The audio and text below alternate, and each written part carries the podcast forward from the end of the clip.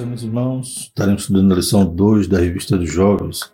O título da lição é a Doutrina de Moisés. O tema do trimestre é o fundamento dos apóstolos e dos profetas, a doutrina bíblica como base para uma caminhada cristã vitoriosa. Revista comentada pelo pastor Elias Torral, que atua como pastor na Assembleia de Deus, Ministério Belém, na cidade de Mogi das Cruzes, São Paulo. Então, esse trimestre estamos falando sobre doutrina, sobre os fundamentos dos apóstolos profetas e hoje a gente vai falar sobre a doutrina de Moisés. Na lição passada iniciamos falando sobre a fonte né, da nossa doutrina, que é a Bíblia Sagrada. Louvado seja o nome, ouvimos que doutrina é instrução, é ensinamento, e Deus deu né, a lei, Deus fez o pacto ali com Moisés, baseado né, na lei mosaica, e também eram instruções para o povo. Estava preparando o povo para né, a revelação plena que seria Jesus Cristo. A revelação do Senhor foi progressiva né, durante a história. E como dizem Gálatas, né, a lei serviu de aio, serviu né, de pedagogo ou de babá, né, cuidou do povo, instruindo o povo até que viesse a alma perfeita, ou seja, eram sombras daquilo que haveria de ser revelado. E cada detalhe, né, cada tópico que da lei que a gente vai ver, que a lei se dividia né, em lei moral, lei litúrgica e lei civil né, ou judicial, e cada tópico, então, também cuidava do povo em um aspecto. E a lei moral e a lei litúrgica apontava também para Cristo. Louvado seja o nome do Senhor. Então veremos que a antiga aliança foi fundamental para esse processo, né? então não podemos descartar, pelo contrário, né? podemos muitas das vezes observar né, na forma como Deus se revelava a Israel, cuidava, preparava Israel, mesmo no deserto, para ser um povo, para ser uma nação, aleluias, e essa forma como Deus se relacionava com eles, o Senhor continuou se relacionando conosco, com o mesmo cuidado, com o mesmo zelo, Glórias a Deus. É claro que a antiga aliança deu lugar à nova, mas dela, né, então, surge a continuidade do novo pacto, da nova aliança. Então, ela é fundamental. O texto principal da nossa lição diz: Então disse o Senhor a Moisés: Sobe a mim ao monte e fica lá, e dar-te-ei tábuas de pedra e a lei e os mandamentos que tem escrito para os ensinares. Êxodo 24, 12. Né? Então, esse ensinário já percebe-se que está ligada à doutrina, a doutrina é ensinamento. Resumo da lição: Moisés recebeu a lei diretamente do Senhor. Glórias a Deus. Mais um ponto que podemos destacar a importância, né? Não foi algo apenas cultural que eles mesmos criaram, mas o próprio Deus né, disse para Moisés subir ao monte que lhe daria, então, as tábuas de pedra, a lei e os mandamentos. Os objetivos da nossa lição, portanto, são compreender o significado da antiga aliança, explicar o que são as doutrinas litúrgicas e mostrar o que são as doutrinas morais. Quando isso ela não compreende a questão da lei civil, da lei judicial ali do povo de Israel.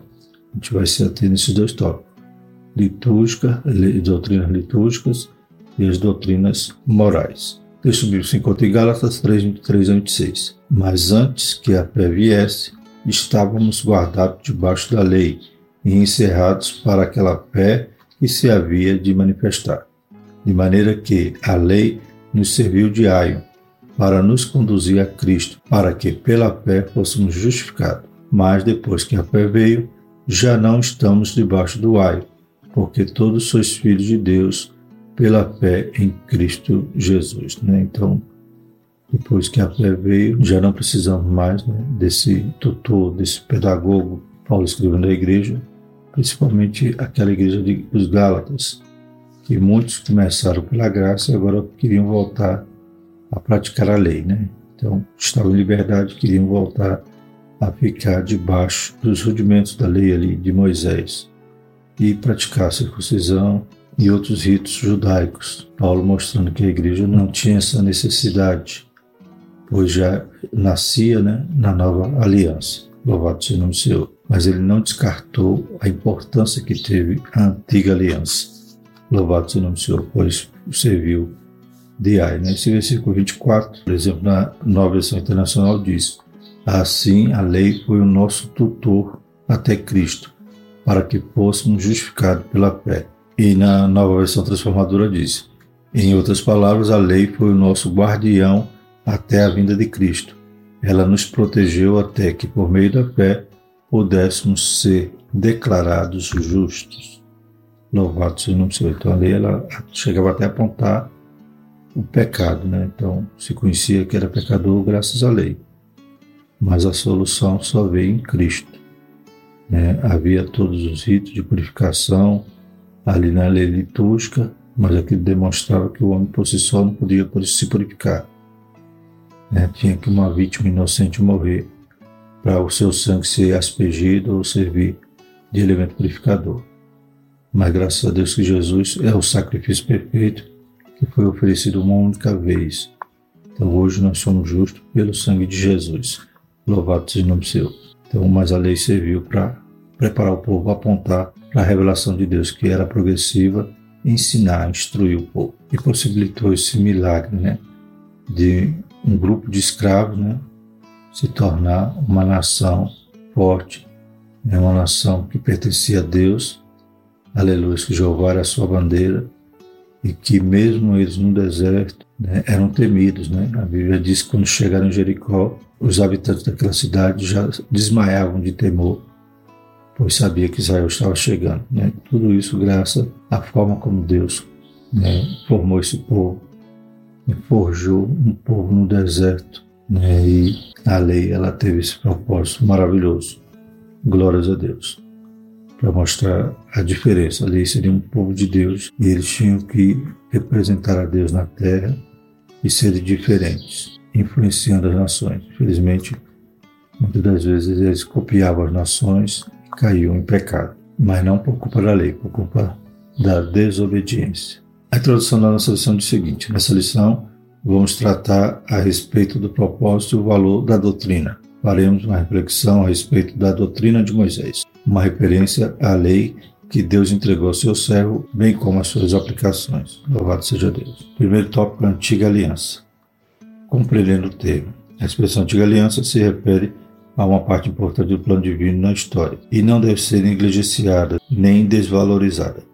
Tanto na individualidade de pessoas quanto na coletividade do seu povo, Deus estabeleceu importantes e eternas alianças Louvado seja o nome do Senhor, né? Então, a aliança mosaica, ela parte, né, desse compromisso de que o povo deveria obedecer, né, todos os mandamentos, toda a doutrina que Deus dava a Moisés ali no Monte Sinai.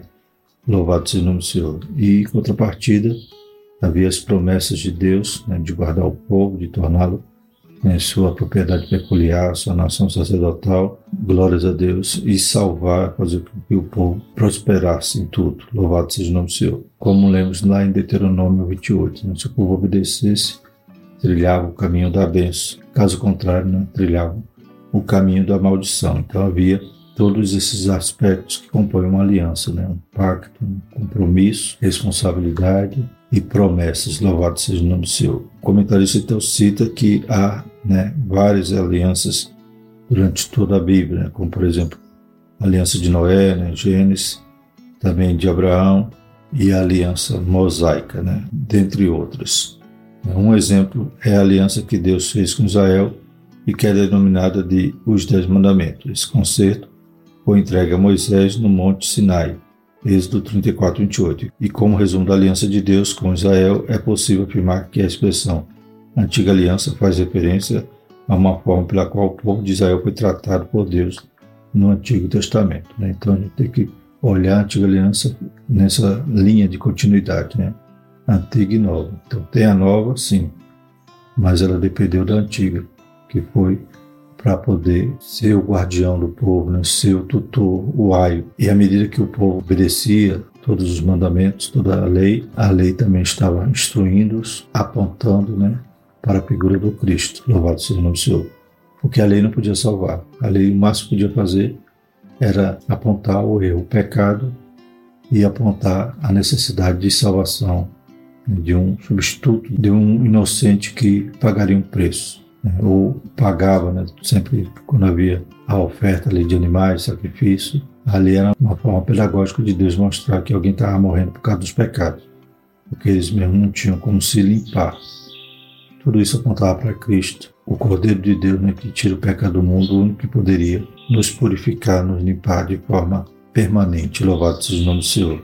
Nos tornar justos, justificados e propícios para um dia morar no céu. Louvado seja o nome do Senhor. E os homens de Deus né, dormiram aguardando essa promessa, né, a promessa do Messias, a promessa do Salvador, né, de outro semelhante a Moisés, glórias a Deus, um grande profeta, do Redentor, né, como dizia Jó, né, eu sei que meu Redentor vive, né, por fim se levantará, louvado seja o nome do Senhor. Então, a lei não podia salvar, mas a lei apontava para o Salvador, para uma promessa futura que seria a vinda de Cristo, louvado seja o nome do Senhor. Então, a importância da antiga é que preparava ali o povo de Deus, né, para nova, glórias a Deus. Então, não pode ser negligenciada, né, é como se hoje a gente dissesse: não, a igreja está na nova aliança, não precisa mais ler o Antigo Testamento, só vamos pregar sobre o Novo. Mas a gente percebe no Antigo Testamento como Deus se revelava, como Deus se manifestava, aleluia, e atuava na história ali em favor do seu povo. E ele não mudou, ele é o mesmo de ontem, de hoje eternamente. Então o Senhor também continua querendo que nos aproximemos dele, que o conheçamos, que o obedeçamos, aleluia, ainda que estejamos na nova aliança. A lei moral, ela persiste, né? ela não inspirou. Glórias a Deus. Jesus apenas sintetizou né, em dois mandamentos, mas cumprindo os dois, a gente está cumprindo toda a lei moral, que é amar a Deus sobre todas as coisas e o próximo como a nós mesmos.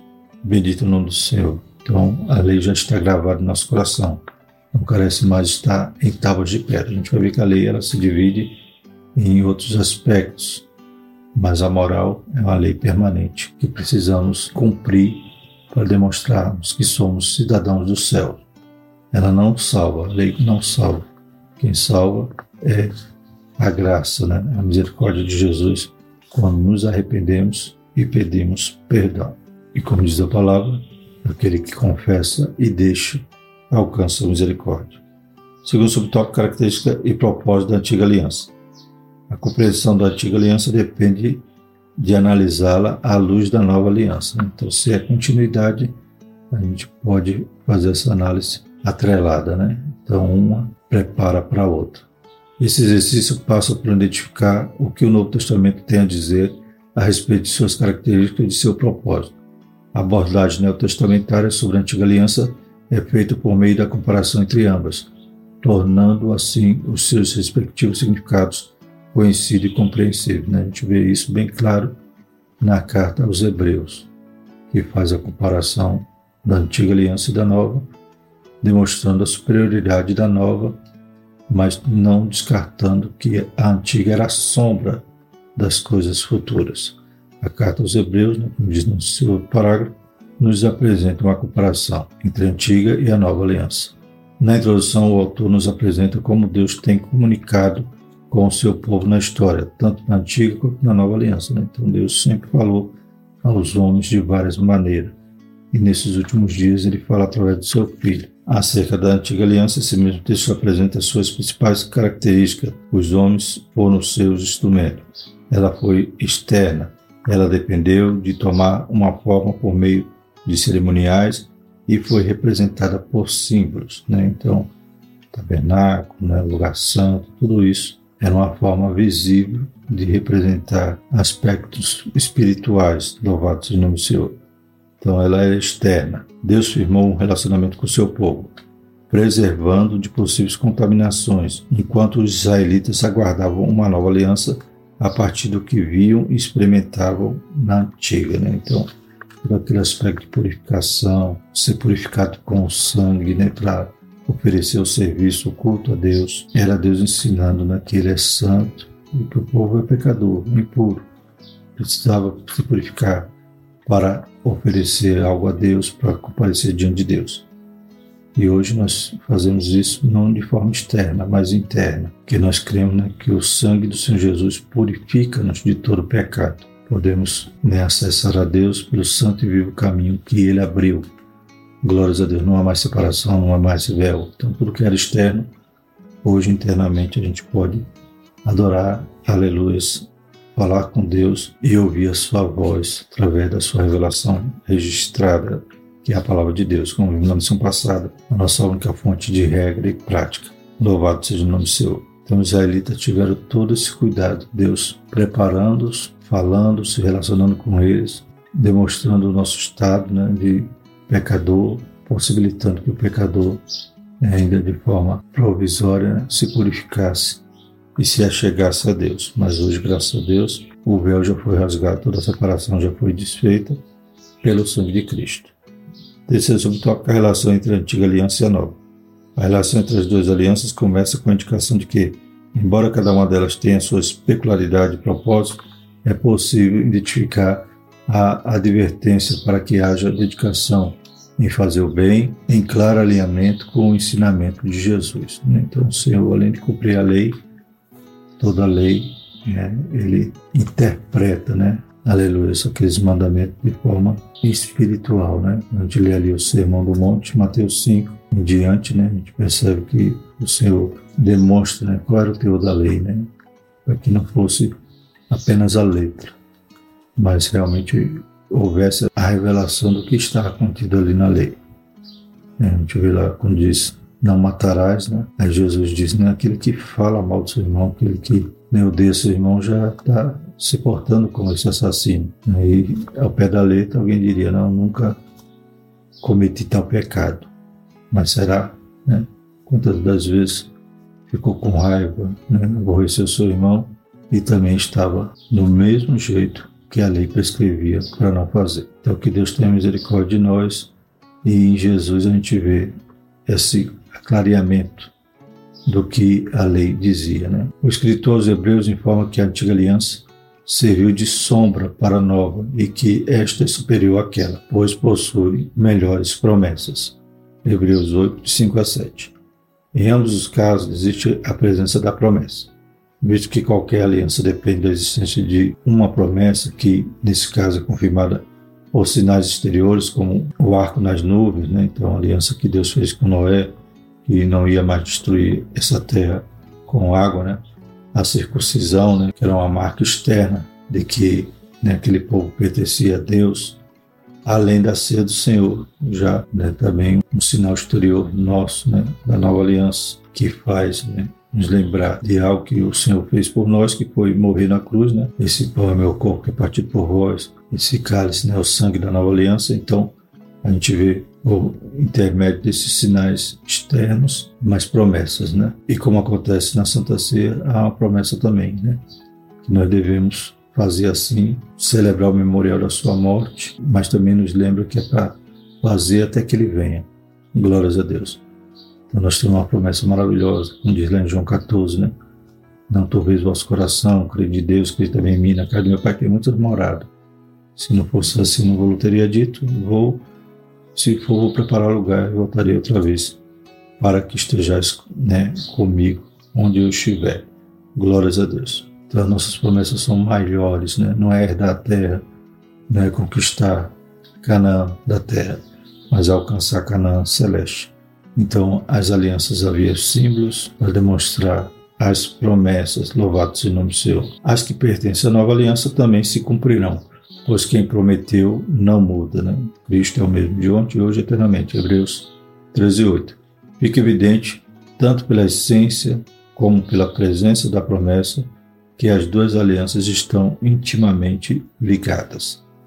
Glórias a Deus. Né? Hoje não precisa mais circuncidar a carne, mas o coração tem que estar circuncidado. Louvado seja o nome do Senhor. E todas as alianças do Senhor são invioláveis, né? Tudo que Deus prometeu, Ele cumpre. Por isso, embora sejamos hoje povo de Deus, Deus ainda tem negócio com Israel, né?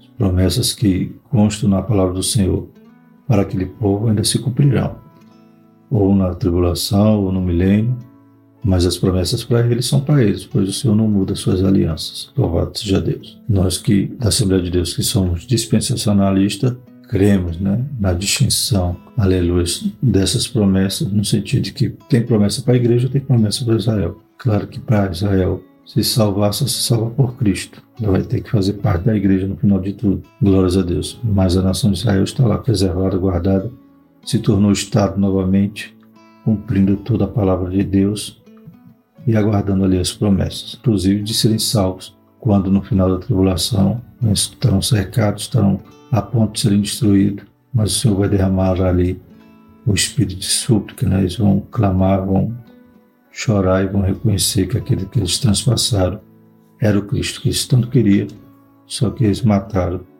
e não o reconheceram. Mas a igreja o reconhece e se torna filho de Deus. Glórias a Deus. Então a igreja chega primeiro, os últimos chegarão primeiro, Israel ainda chega por derradeiro. Glórias a Deus. Louvado seja o nome Senhor. Segundo tópico, doutrinas litúrgicas. Então falamos a respeito da importância da antiga aliança, né, da simbologia que ela apontava para a nova. Louvado seja o nome Senhor. Falamos sobre as, as promessas contidas em cada aliança que se cumpre, fiel àquilo que prometeu. Mas agora vamos classificar aqui né, a lei, as doutrinas que Moisés recebeu, que poderiam ser classificadas em três partes, como já falamos, né? O subsídio do segundo tópico diz o seguinte: é comum ouvir falar de lei moral, lei cerimonial e lei civil. Os preceitos morais estão resumidos nos Dez Mandamentos, são os que tratam de princípios básicos morais. Alguns chegam a considerar erroneamente o sábado como preceito moral, né? a gente vai falar sobre isso já. A lei cerimonial é parte que trata das festividades religiosas, do sistema de sacrifício e de adoração no santuário, dos alimentos limpos e imundos, das instruções sobre a pureza ritual, entre outros. E a lei civil diz respeito à responsabilidade do israelita como cidadão. São regulamentos jurídicos e instruções que regiam a nação de Israel. Então a gente vê que havia esses três aspectos, os três divisão nos mandamentos, nas leis, na doutrina de Moisés. A gente só vai falar sobre as duas primeiras, as doutrinas litúrgicas e as doutrinas morais. A civil não trataremos nessa lição, que seria aquelas leis que falavam, por exemplo, né, quando alguém ferisse alguém, qual era a punição, questão do ladrão, né, quando era pego, os crimes de sangue, né, cidade de refúgio, então inúmeras leis judiciais civis que compõem todo o arcabouço da lei. Né? A gente fala dos mandamentos, dos dez mandamentos, mas ali são as leis morais, com exceção do sábado. Então vamos falar sobre as leis ou doutrinas né, litúrgicas. O que eram? As doutrinas litúrgicas também são identificadas como leis cerimoniais. Né? Litúrgica vem de liturgia, né, do serviço, do culto. Essas leis regulamentaram o sistema de ritos, ordenanças e cerimônias, inclusive na oferta de animais e sacrifícios a Deus, inicialmente no tabernáculo e depois no templo. Além de sacrifícios de animais, as leis cerimoniais consistiram em holocaustos e observâncias de festas religiosas. Né? Cada ponto desse tinha uma importância, como a gente viu que era o tutor né, de Israel, estava ensinando Israel. O ato de sacrificar animais está implícito na ação de Deus em vestir Adão e Eva logo que pecaram. Né? Então, o primeiro pecado também gerou essa consequência de um inocente morrer, que foi o animal que serviu para descer ali os aventais, né, as roupas de Adão e Eva. Então, foi o primeiro animal sacrificado por causa do pecado. Pode ser identificado explicitamente nos dias de Caim e Abel, né, eles oferecendo ali seu sacrifício, além de outros casos. Gênesis 4, 3 a 5, Hebreus 11, 4. Portanto, elas se constituem tanto de ordenança como de sacrifício de animais, e com elas a intenção de Deus foi de normatizá-la, o que ocorreu enquanto Israel peregrinava no deserto e momentos antes da constituição do tabernáculo, com vistas à organização das ações que ali ocorreriam. Né? Então, o sacrifício tinha um sentido, né? essa oferta, então a lei ela vai normatizar isso né? e dar um sentido, dar uma explicação para o que se fazia. Né? Alguém, quando ia oferecer um animal, né? aquele sangue ia servir para aqueles atos de purificação. E quem oferecia tinha que colocar a mão na cabeça do animal quando fosse morto. Ele tinha que entender que aquele animal estava morrendo por causa dele. Claro que depois o povo começou a banalizar o sacrifício, sacrificar de qualquer jeito. Deus, na lei, exigia que o animal fosse puro, daqui a pouco estavam trazendo cego, manco. Ou, como no dia de Jesus, né, já tinha na porta do templo o comércio. era só chegar lá e comprar. Eles não tinham nenhum cuidado de oferecer o seu melhor do seu rebanho, da sua casa. Não, já chegava ali com as mãos vazias e comprava qualquer coisa e oferecia a Deus. Então, mas a lei ela trazia toda a norma, né? E o significado daquilo. Então, alguém estava morrendo por causa do pecado, por causa do pecado do povo, só que o, sangue dos touros, dos bodes, não tinha como cobrir o pecado do ser humano. Só Jesus, que foi o sacrifício perfeito, que pôde pagar o preço caro do nosso pecado. Né? Então, qual o preço do pecado? Não, o salário, a morte. Era isso que nós íamos receber em retribuição à nossa vida de pecado. O salário do pecado é a morte. Mas o dom gratuito de Deus é a vida eterna. Ele morreu em nosso lugar e nos dá a vida eterna. Louvado seja Deus. Então, todos esses ritos eram normatizados através das leis litúrgicas e não só né, era uma norma fria ou uma lei fria, mas mostrava o significado do que eles estavam fazendo ali naquelas ofertas. Portanto, por meio dos ritos, das ordenanças e das cerimônias que juntos formaram a doutrina litúrgica, Deus revelou seu caráter santo e exigiu o mesmo seu povo.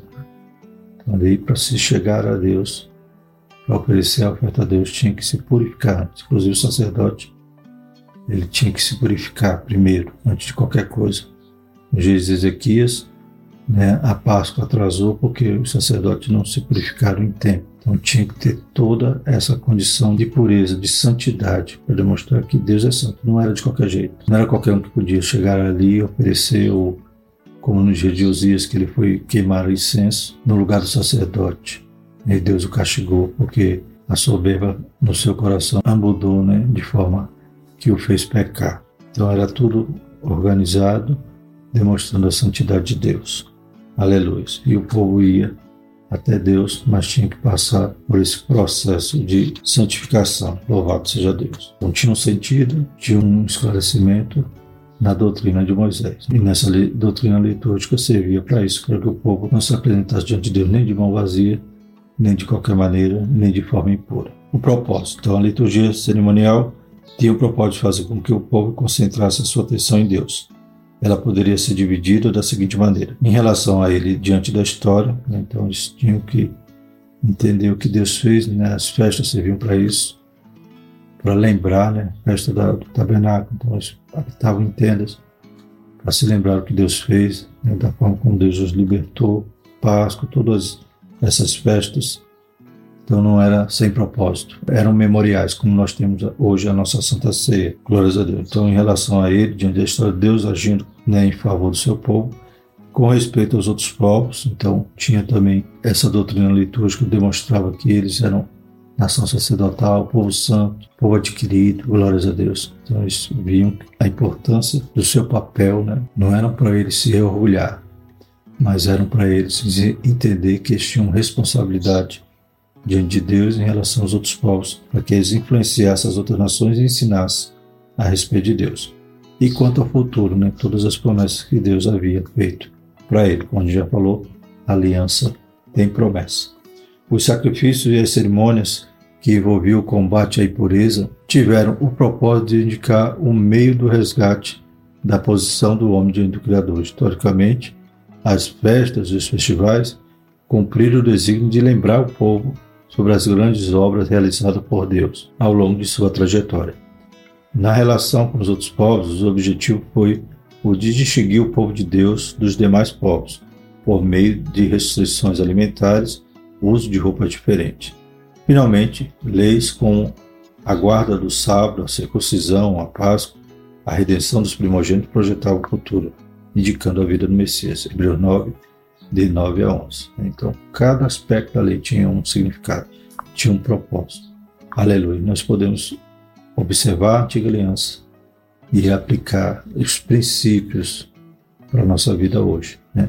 Também somos representantes de Deus, também somos nação sacerdotal. Precisamos, aleluia, influenciar as pessoas e não ser influenciado. Precisamos ser diferente e não imitar o mundo. Né? Trazer tudo que não perde do mundo e colocar na igreja. Deus tenha misericórdia. Precisamos né, ter nossos memoriais, né? a Santa Ceia, por exemplo, lembrando que Jesus fez, sua morte, sua ressurreição, tem a viva esperança da sua volta. Temos que fazer até que ele venha. Louvado seja o nome do Senhor. Todos esses aspectos litúrgicos a gente pode aplicar princípios na nossa vida. Louvado seja o nome do Senhor. É claro que a gente não vai praticar o judaísmo, né? como muitas igrejas protestantes hoje que tem lá kippah, tem a menorá, né? o candelabro. Então, todos aqueles utensílios do, do tabernáculo hoje querem colocar numa igreja evangélica. Paulo ia ficar zoado, como ele ficou com os Gálatas. Né? Começaram bem, começaram na liberdade, queriam se meter debaixo do jugo novamente. Então, não faz parte da nova aliança os ritos judaicos. Caso contrário, teríamos que nos circuncidar e teríamos que guardar o sábado, mas isso não faz parte da nova aliança. Terceiro subtópico, tempo de operação. A proposta desse subtópico é refletir sobre o prazo de validade da doutrina litúrgica. Ao chamá-las de sombras das coisas futuras, Colossenses 2,17, a Bíblia sugere um tempo limite de atuação determinado pela chegada daquilo que ansiosamente se aguardava. Né? Então, se hoje a gente já tem né, o, o, que é real, palpável, a gente não vai mais estar nas sombras, né? não vai mais aplicar o que apenas simbolizava. A gente já quer o real, que é Jesus, que é o sangue de Jesus, que é a nova aliança superior à antiga. Por isso, até quando essas doutrinas vigoraram e quando e por que deixaram de existir? Essas doutrinas litúrgicas trabalharam com símbolos, e tipos que apontaram para aquilo que haveria de vir, com referência a um novo tempo inaugurado por Cristo, motivo pelo qual é possível afirmar que essas doutrinas foram válidas até a morte de Cristo. Gálatas 5, 1 a 12, Hebreus 10, 8 a 10. Né? Então, Jesus, morrendo na cruz, ele disse: Está consumado. Nascer, ele disse: Esse cálice é o Novo Testamento, né, a nova aliança no meu sangue. Então, quando ele morre, começa a nova aliança e não precisamos mais de está praticando né, toda a liturgia ou toda a doutrina litúrgica do Antigo Testamento. Já fazemos parte da nova aliança no sangue de Jesus, ou seja, na sua morte. Houve o que pode ser chamado de substituição, cuja estrutura é essa. Cristo é o verdadeiro sacrifício, João 29. Os crentes cumprem a função sacerdotal, 1 Pedro 2, 5, 9, é um texto para a igreja, que hoje nós somos nação sacerdotal, é propriedade peculiar de Deus, todas essas prerrogativas que eram de Israel hoje está sobre a igreja, não esquecendo que as promessas para Israel continuam válidas. E à medida que oferece sacrifício aceitável diante de Deus, né? Os nossos sacrifícios hoje é apresentar os nossos corpos vivos em sacrifício agradável a Deus, né? Então, o sacrifício perfeito já foi oferecido. Nós precisamos cultuar a Deus em espírito e em verdade. Glórias a Deus. As nossas orações, a nossa fé, tudo isso sobe até o trono da graça como um cheiro suave. Não precisa mais de animais, nem de holocaustos, nem de sangue de bode, nem de touros. Mas o sangue do Senhor nos lavou e nos purificou. Terceiro tópico: doutrinas morais. Uma análise introdutória. Primeiro subtópico. As doutrinas morais são parte da aliança de Deus com o seu povo. Êxodo 6, 1 a 8 19, 5 a 8. Embora sejam importantes, essas doutrinas não possuem propósito de salvação, pois esta é a obra da graça de Deus e somente pela fé em Jesus pode ser alcançada. Efésios 2, 8 a 9. Então, as doutrinas morais, essas não inspiraram. São os mandamentos, né? Não matarás, não adulterarás, não terá outro Deus. Então, todos esses mandamentos são vigentes, né? Com exceção do sábado, que não é uma doutrina moral é uma doutrina litúrgica, é um, uma aliança perpétua com Israel. Né? Então, as demais doutrinas são vigentes, mas não salvam. A gente vê aquele jovem que chegou diante de Jesus e disse que cumpriu os mandamentos desde a sua infância. Né? Mas quando Jesus disse, então, vendo que você tem, me segue, dá aos pobres, ele, mesmo cumprindo os mandamentos, né, ou seja, ele fazia de forma literal só a letra, né? Ele não tinha nenhum sentimento para realmente morar no céu. Ele estava apegado às coisas do mundo e não quis trocar o que tinha no mundo por Jesus. Então os mandamentos não salvam, quem salva é Cristo. Glórias a Deus. O ladrão que foi crucificado ao lado de Cristo, ele não cumpria nada. Nem religioso ele era, mas foi salvo porque se arrependeu e invocou o nome do Senhor. Como dizem Romano, né? Todo aquele que invocar o nome do Senhor será salvo. Então ele creu, se arrependeu e pediu para que Jesus lembrasse dele quando entrasse no seu reino, Jesus disse: Hoje mesmo estará comigo no paraíso, porque houve uma conversão sincera ali do lado na cruz. Então, no último momento. Então, Para que então serve a lei moral? É, como Jesus ensinou em Mateus 5, é o comportamento daquele que já faz parte do reino de Deus.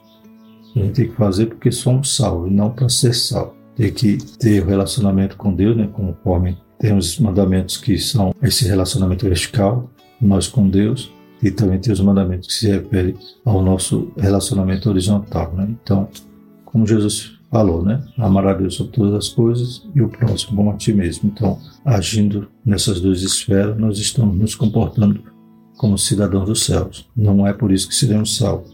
Seremos salvos porque nos arrependemos do nosso pecado, cremos no Senhor Jesus Cristo. Aleluia. Nos entregamos a Ele, recebemos a graça da salvação. Aleluia. Então, isso é o que nos garante chegar no céu. E os mandamentos são nossas obrigações, como Paulo dizia, né? Em relação a pregar, né? de mim né? Então, obrigação daquele que já é salvo. Essa doutrina obedeceu à natureza e à vontade de Deus que as entregou a Moisés, Êxodo 21. Sendo assim, elas são perfeitas, eternas e imutáveis. E por meio da obediência a elas, que Israel foi mantido como povo de Deus e pôde refletir a santidade divina. Então, eles cumpriram os mandamentos, eles demonstravam que eram de Deus e refletia a santidade, né? mostrava às nações que eram santos. Mas quando eles desobedeciam, quando eles praticavam injustiça, quando eram mal, quando eram adúlteros, quando eram idólatras, né? o contrário acontecia. Eles envergonhavam né? a Deus e faziam com que as nações zombassem de Deus por causa dos seus pecados. Mas é um princípio que a gente tem que tomar cuidado. Enquanto estamos nos comportando como cidadão dos céus, Deus é glorificado. Quando pecamos, o mundo está pronto para apontar, escarnecer de nós, de nossa fé e do nosso Deus. Que Deus tenha misericórdia. Essas doutrinas têm relação direta com os Dez Mandamentos e juntos regulamentam o exercício da justiça, o respeito mútuo entre as pessoas. Em síntese, as doutrinas morais exprimem parte da lei de Deus, que, nas palavras do apóstolo Paulo, é santa, Romanos 7,12. E como a expressão da vontade divina, ela é boa, agradável e perfeita. Romanos 12, 2. Então, os dez mandamentos né, não têm prazo de validade. Claro que o sábado a gente descarta. É claro que o sábado né, a gente separa. O sábado seria um compromisso de Israel, ou seja, é uma lei litúrgica né, e não uma lei moral. É claro que temos que descansar, temos que dedicar um tempo a Deus, um dia a Deus, né? mas os cristãos, desde o começo da igreja, né, eles se reuniam no primeiro dia da semana, né? era o dia que o Senhor Jesus ressuscitou. Não interfere no nosso relacionamento com Deus nem com o próximo, mas os outros mandamentos têm essa implicância e reflete né, se somos de Deus ou não. Glórias a Deus. É o seu propósito. Segundo subtópico, o principal propósito das doutrinas morais é advertir o povo de Deus a não pecar. Êxodo 20, 20 princípio repetido pelo apóstolo João: Vos escrevo para que não pequeis. 1 João 2:1. No texto de Êxodo está a expressão provar-vos, que aparece também no episódio em que Deus provou Abraão, Gênesis 22, 1 a 24. Enquanto as doutrinas cerimoniais apontavam para Cristo, as morais lembram o ser humano sobre a sua condição de pecador e convidam-nos a buscar a solução em Deus. As doutrinas morais visam também guiar o crente ao conhecimento da vontade de Deus e a viver em santidade. Glórias a Deus. Então, da mesma maneira que servia para Israel, serve para nós nesse aspecto. Como foi citado aqui João, né? Filhinhos, não pequeis. Mas se pecar, tem um advogado. Então, como é que a gente sabe que pecou? Quando a gente erra o alvo, quando a gente, por exemplo, nessas doutrinas morais, né, ofende as pessoas, se ira, tem raiva, nasce o sentimento de vingança. Então, a lei ela serve para isso, para mostrar a nossa falha, nosso pecado. Né? Então, esses mandamentos vigoram até hoje, não para nossa salvação, mas para demonstrar ou que estamos pecando ou que estamos se parecendo mais um pouquinho com Cristo. Amém? A conclusão da nossa lição ela foi impressa errada. Ela repete a conclusão da lição 1. Então não leremos agora. E na próxima lição vamos estudar o cativeiro motivado pelo desprezo ao ensino. Deus cuidou, ensinou, orientou, revelou promessas futuras, mas quando o povo desobedecia, pagava um preço. Isso não mudou, né? Princípios que a gente tem que cuidar hoje que está na antiga aliança. Nós devemos entender que continuam os princípios sendo eternos, né? Deus também conta e espera que nós sejamos obedientes à Sua palavra. Amém? Então vamos orar e agradecer a Deus por essa importante lição. Maravilhoso Deus, mais uma vez te louvamos e te agradecemos, Senhor. Possamos, ó Pai, aprender cada dia mais, olhando para a antiga aliança e vendo, Pai, o que o Senhor espera também de nós, como teu povo, Senhor. Ó Senhor, nos ajuda, Pai, nos desperta, Pai, que possamos a cada dia ser mais santo, Pai, e oferecer um culto agradável a Ti. Pai, não oferecemos mais animais, nem sangue de qualquer outro animal, nem sangue de, de touro, nem de bode, Pai. Mas o nosso sacrifício, Pai, é nos apresentarmos como sacrifício vivo diante de Ti. Para isso, precisamos ser santos, para sermos agradáveis ao Senhor. Deus poderoso, desperta os jovens, abençoa, santifica e nos guarda, Pai. Nos ensina a Tua palavra para não pecarmos contra Ti. Em nome de Jesus nós te agradecemos. Amém. Que a graça do nosso Senhor Jesus Cristo, o amor de Deus e a comunhão do Espírito Santo permaneça sobre nós hoje e eternamente. Amém.